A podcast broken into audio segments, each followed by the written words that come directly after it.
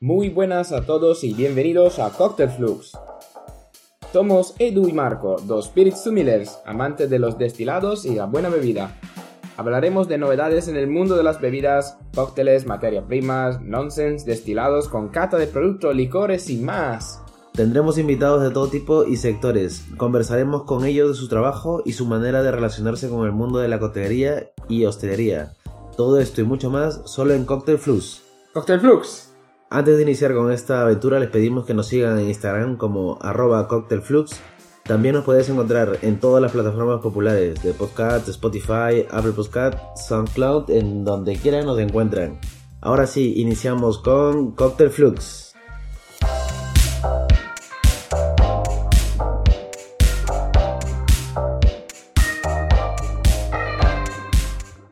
Bueno, empezamos nuestro piloto eh, presentándonos.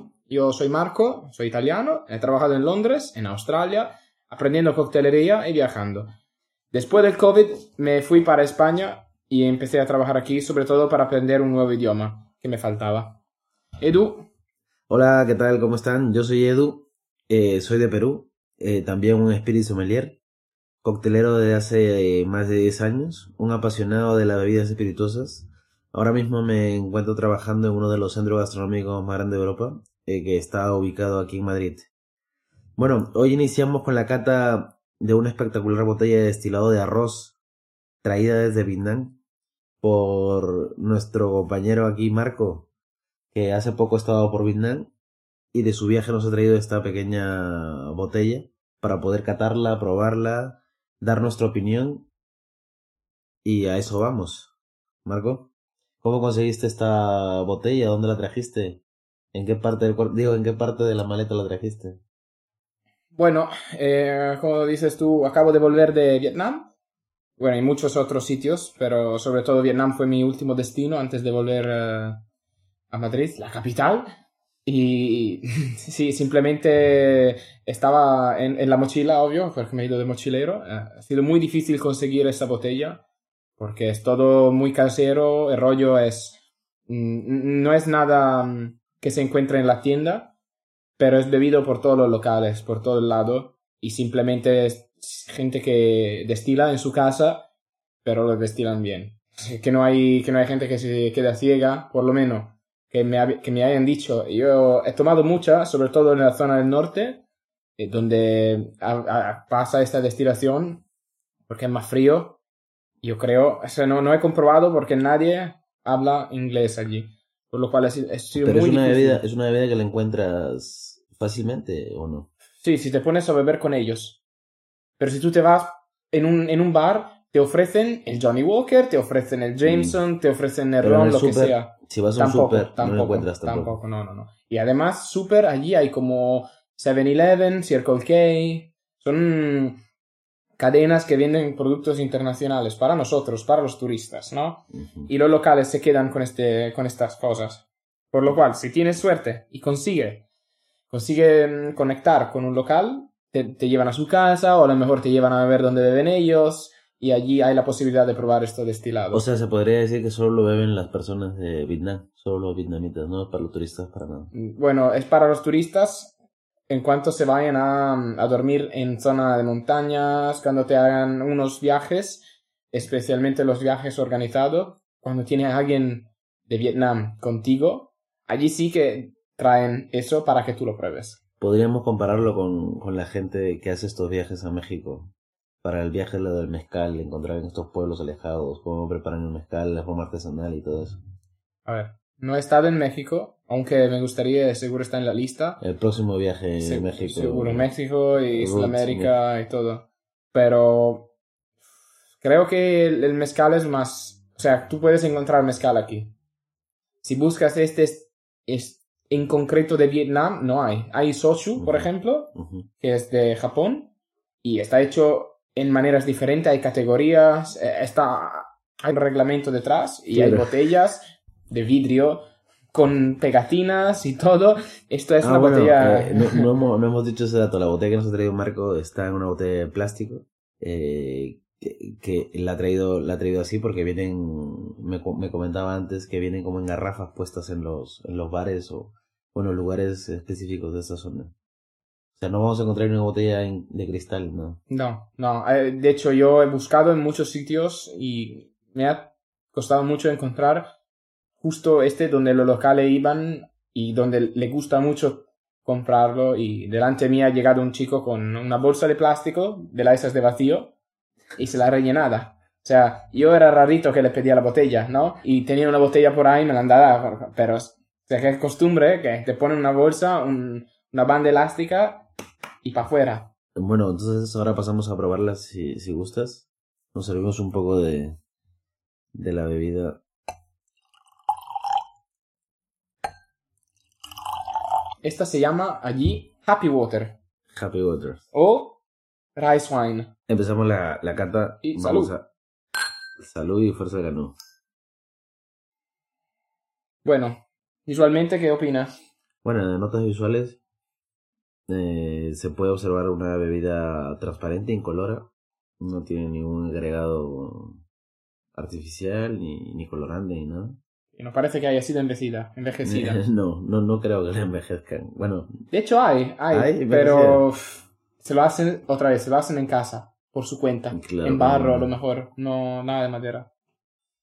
bueno, y de notas la, nasales. la nariz, mucha materia prima, sin duda, bastante, bastante fresco. eh, podemos observar ahí las notas florales que tiene. Y, y en la parte de, en la parte final se puede observar cómo, cómo nos viene la pimienta. Sí, hay un poco de pimienta. Ahora en boca.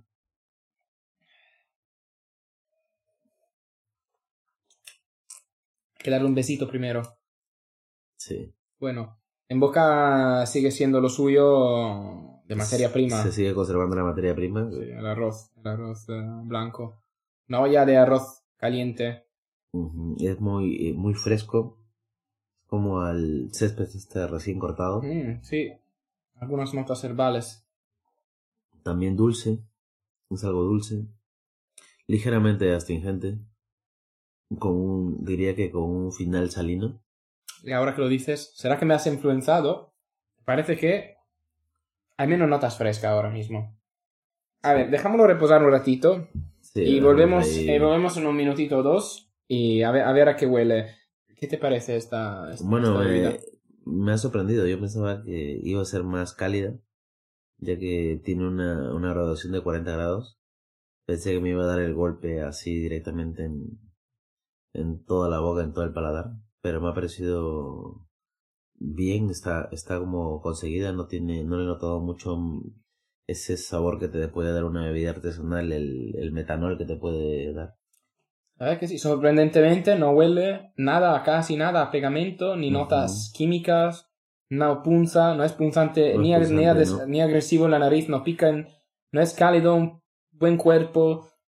Como dices tú, bien conseguido. Tiene una ligera calidez, o sea, lo normal de un destilado, pero no 40 esa- grados, Pero no esa que te, que te pega y te, y te quema todo el paladar, pero no, está bien.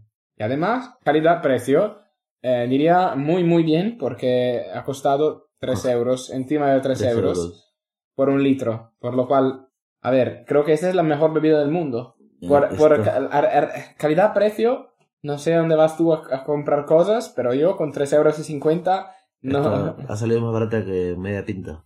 Tal cual, tal cual. Eh, ¿Dónde lo pondrías este, este destilado? ¿Tú qué opinas? Yo pienso que, que para preparar un cóctel una bebida, este destilado sería buena base para un, un dry martini. También se podría sustituir en, en recetas de ginebra, de ginebra florales. Ginebras ligera, por ejemplo, un aviation, pero con menos violeta. Seguro, o algo con chartreuse. eh, Seguro le vendría bien, porque tiene su complejidad. Pues, entonces, hablamos de este martini, ya que estamos Sí, ya que estamos, pues hablamos un poco del, en martini. del martini. Edu, cuéntanos, ¿cuál es la receta IBA? IBA, perdona, Sí, IBA, IBA. International Bartending Association. Sí, la receta original que nos pone el IVA sería como 60 mililitros de gin o vodka, ahí su variación, eh, 10 mililitros de dry vermouth, eso sería incompleto la receta que nos da el IVA. Partiendo de esa ya existen miles de variedades, miles de páginas que podemos encontrar, yo diría más de más de 200 recetas que podemos encontrar. Un huevo, un huevo. Es el cóctel, uno de los cócteles más abusados en la historia. Sobre Mm. todo en cuanto empieces a poner Pornstar Martini y Espresso Martinis, que de Martini no tiene nada. No tiene- solo, solo tiene el vaso de. Eso, eso, tiene eso, tal cual. Eh, que, no- que eso no es decir que no estén buenos, pero que a, la gente que no, que no está acostumbrada o que no está demasiado interesada en, en los cócteles, puede ser un poco confundible, porque son dos cosas completamente diferentes, sobre todo Pornstar Martini y un Martini de verdad, entre comillas, un Martini clásico, o sea, uno es muy afrutado, el otro es eh, casi puro alcohol. Eh, deja un poco en confusión a quien no lo sepa. Pero Sí. bueno, hay que escuchar este podcast para enterarse de estas de, cosas. de las cosas que pasan. Eso. Por ejemplo, también decir que este Martini ha cambiado de, de mucho, mucho en los años. O sea, ha pasado todo el tiempo mejorando, cambiando recetas nuevas y tal. Se supone que es una evolución del Martínez, eh, receta de Jerry Thomas en 1887. El nombre se refiere a unos pasajeros que, que viajaban de San Francisco y que se iban a Martínez. Eh, se iban de California en barco y los habitantes de Martínez dicen que un bartender en la ciudad lo llamaba de esta manera. ¿no? De hecho, si alguien quiere, dejárnoslos en los comentarios. Podemos hacer un, eh, un inserto sobre Jerry Thomas, porque Jerry Thomas es una figura muy importante en el mundo de la coctelería clásica, por lo cual si alguien quiere que nos hacemos algo sobre Jerry Thomas, dejárnoslos escrito en los comentarios, porque seguro me, me interesaría a mí también tratar este argumento, porque al final sale muchísimo como nombre, a quien sepa un poco de coctelería, seguro ya lo he escuchado. También hay Jerry Thomas Bitters, un tipo de bitter que se llama así, Jerry Thomas Bitters, o sea, que hay mucho.